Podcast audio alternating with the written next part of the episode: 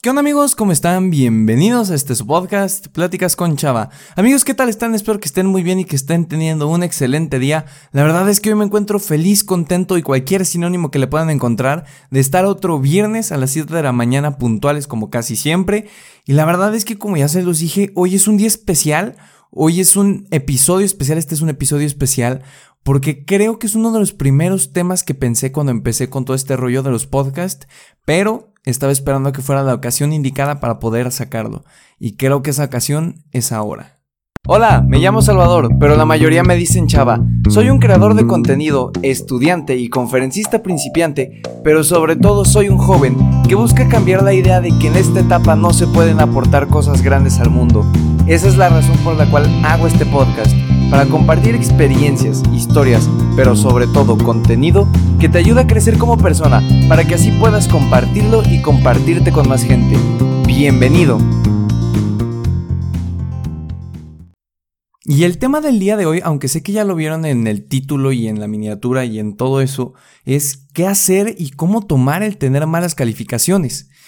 Y este tema yo creo que es especial porque aparte de que fue de los primeros que pensé, la mayoría de la gente que escucha este podcast son jóvenes, entre prepa, universidad, secundaria. Me voy a atrever a decir primaria porque hay muchos niños bueno, no muchos, pero aparecen luego en las estadísticas personas como de la edad de primaria que escuchan este podcast. Entonces, pues vaya, creo que esto es un poco más para ustedes. Igual para los adultos les mando un fuerte abrazo y un saludo. Gracias por escucharme.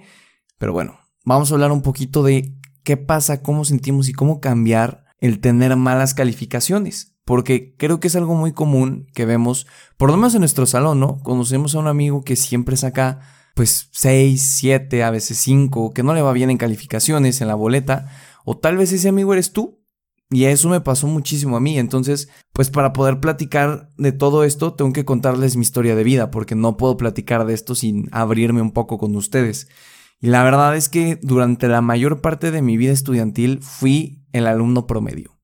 El alumno promedio que sacaba entre 7, a veces 8, 6, alguna vez 5, pero sí, nunca repetí año escolar, no me atrasé nunca, pero sí era de que si daban el pase al siguiente año en enero, a mí me lo terminaban dando en abril porque me tardaba en aprobar alguna materia. Entonces, pues era el alumno promedio, yo a mí me gusta llamarlo así porque he conocido a mucha gente que también le pasa. Y entonces, ¿qué pasaba en esos momentos? Más en secundaria, pues que cuando eres un alumno así, con bajas calificaciones, la mayoría de tus compañeros te puede etiquetar con, y aquí quiero hacer unas enormes comillas, el chico burro del salón. Hago las comillas en el burro porque creo firmemente que no existimos personas burras. Existimos personas que no nos sabemos enfocar. Entonces, si tú eres alguien que se acaba de identificar con lo que dije de tener malas calificaciones a veces, no eres burro. Y no quiero que creas eso ni que te vayas a sentir mal escuchando esto. Todo esto lo estoy haciendo con corazón y mucha dedicación para compartirles qué pequeñas cosas, qué pequeños cambios hice para poder mejorar todo eso. Entonces les decía, pues era como el burro del salón. Y cuando eres la persona que tiene malas calificaciones, pasa algo bien curioso. Y es que incluso tus amigos no te quieren juntar, por ejemplo, en los trabajos de equipo. Te dicen como, oye, la neta, pues no trabajas, no rifas para esto somos amigos, pero no como para, para hacer el trabajo juntos, porque no le echas ganas. Creo que ahí, en esos momentos, yo me enojaba mucho y era como, hey, pues somos amigos, ¿no? O sea, los amigos nos apoyamos, los amigos nos tenemos que echar la mano, ayúdame, pero me decían que no por flojo. Y creo que me costó mucho trabajo y hasta ahora lo estoy entendiendo que en la escuela tenemos que aprender a diferenciar entre cómo vemos a una persona como amigo y cómo vemos a una persona como compañero de trabajo. Porque aunque seas muy compa de alguien, puede que no trabaje nada bien y no por eso tiene que estar en tu equipo. No es como que tengas que trabajar el doble solo porque sea tu amigo. Entonces, pues más o menos era así el asunto, ¿no? Y mis papás y maestros siempre, se los juro, siempre me decían como, no es que seas burro, no es que no puedas, es que no pones atención, es que no te concentras, ¿no? Y a mí me entraba mucha desesperación cuando llegaban exámenes porque pues ellos decían que no me esforzaba y yo me acuerdo que según en esos momentos en mi cabeza decía, es que yo le estoy echando todas las ganas del mundo, o sea, estoy estudiando, estoy repasando, me la paso toda la tarde tratando de leerlo y nomás no apruebo. Entonces, soy yo el problema, no es que mis profesores crean que no puedo, es que de verdad no puedo. Por más que me esfuerzo no lo estoy logrando. Y así pasó yo creo que toda la secundaria y los primeros tres semestres de prepa, hasta que en cuarto semestre por fin logré cambiar esos malos hábitos de tener malas calificaciones. Por fin logré sacar buenas calificaciones. Y la verdad es que suena como, como un cambio bastante extraño, pero fue bastante sencillo, aunque ustedes no lo crean. Dejé de tener calificaciones de 6 y las cambié por 9, 9.2, 9.5. Y lo que hoy les quiero compartir son esas pequeñas acciones que hice para tratar de mejorar y así poder elevar el promedio, porque a ver, si alguien de aquí me está escuchando y va en preparatoria, déjame decirte que el promedio es de las cosas más importantes. Aunque un número no refleje tu inteligencia, el promedio es muy importante porque te abre puertas. Esas puertas se llaman universidad. Y hay universidades que te piden promedio. Entonces, si no lograste un promedio de 8, no te dejan ni siquiera sacar ficha para hacer el examen de admisión.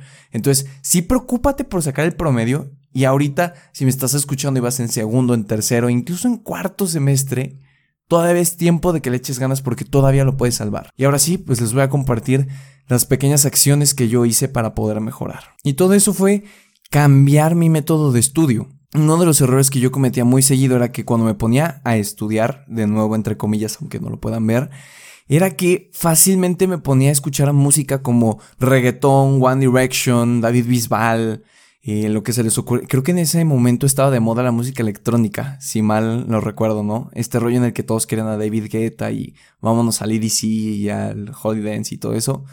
Bueno, en esos momentos, ¿no?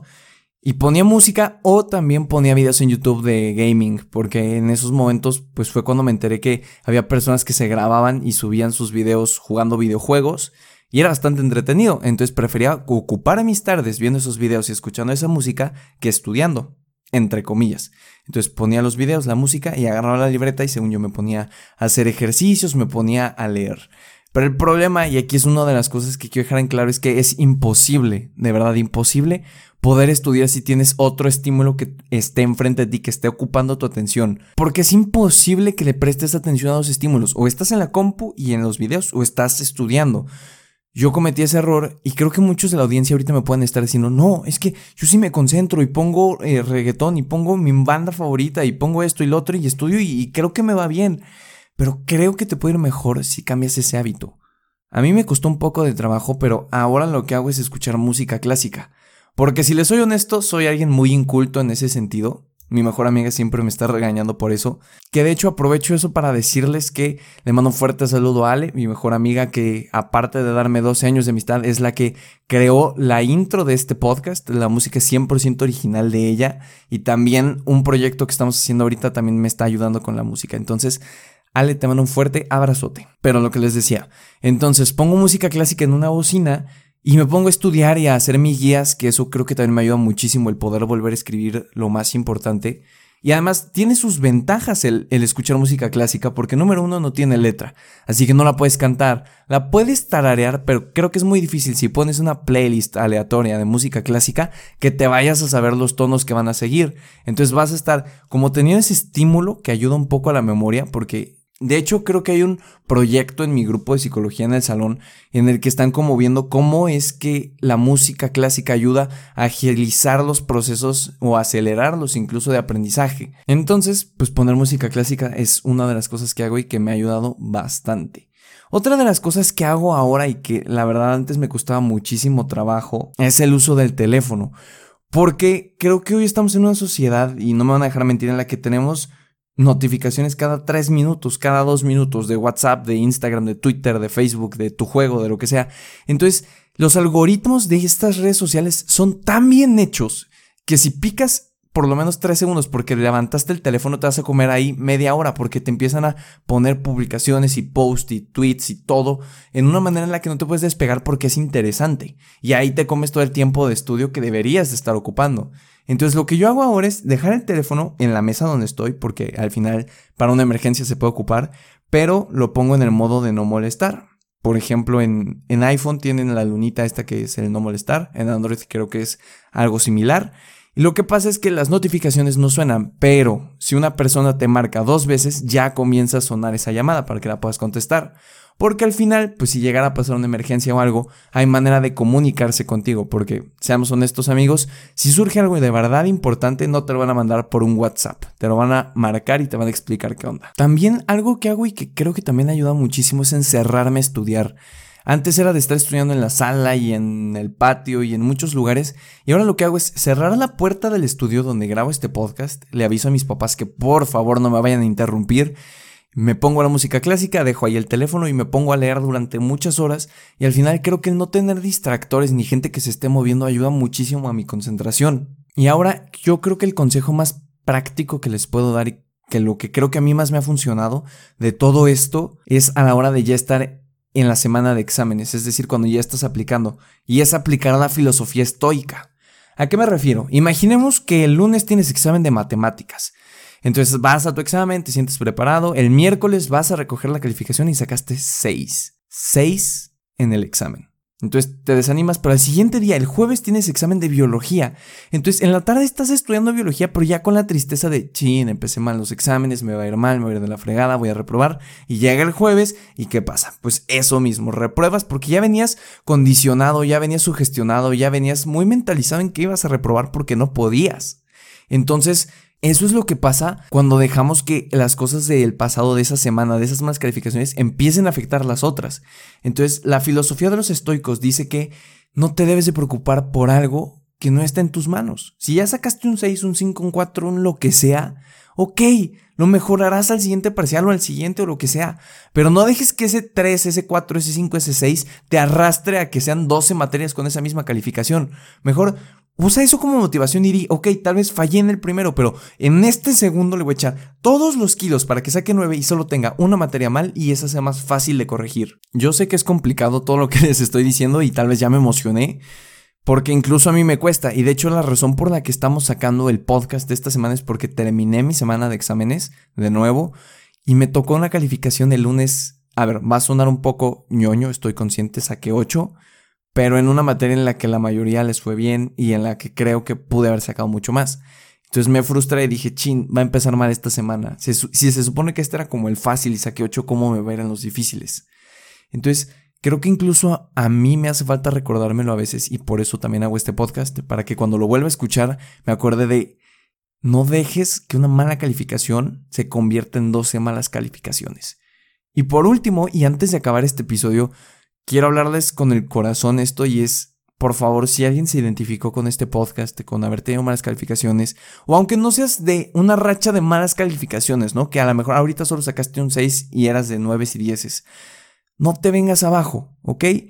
El tener malas calificaciones al final siempre nos lo han dicho, ¿no? Un número no define tu inteligencia, pero creo que todo eso se puede recuperar y lo puedes corregir si no te das por vencido, porque si dejas que te venzas, si te caes, si ya no quieres seguir, ahí es cuando creo que estamos perdiendo algo muy importante y es las ganas de salir adelante en todo esto. Un profesor me comentaba hace una semana que es muy difícil que alguien que lleva toda la vida reprobando empiece a sacar buenas calificaciones. Y vaya, creo que si yo lo puedo lograr, que la verdad les aseguro que no soy un genio, ni mucho menos, y he logrado más o menos elevar el promedio, creo que cualquiera de los que esté escuchando esto puede. Entonces solo quiero darles ánimo si eres una persona que ahorita le está yendo un poco mal, ánimo. Eso es lo único que necesitas. Ánimo, estudia, dedícate, cambia tu manera de estudiar, mete música clásica, descubre cómo es la mejor forma en la que puedes sacar un 10 y esmérate en hacerlo, pero no dejes que una mala calificación te define en este momento. Y bueno amigos, eso fue todo por el episodio de esta semana. Espero que les haya gustado, encantado y lo hayan amado. La verdad es que les agradecería muchísimo si lo comparten en sus historias de Instagram porque creo que este sí es un problema un poco más común de todos los que he hablado. Entonces, imagínate qué bien le podemos hacer a ese amigo o amiga tuya que le está yendo mal en este momento y que necesita ese pequeño golpe de confianza en sí mismo para poder sacar buenas calificaciones. No olviden que si les gustó el episodio y todo eso me lo pueden hacer saber en mi Instagram, arroba chava-v. Ya saben que ahí les contesto todos, todititos sus comentarios y tenemos buenas pláticas. Además de que me pueden decir de qué les gustaría que habláramos la siguiente semana. Nos escuchamos la siguiente semana en este, su podcast, Pláticas con Chava. Hasta luego.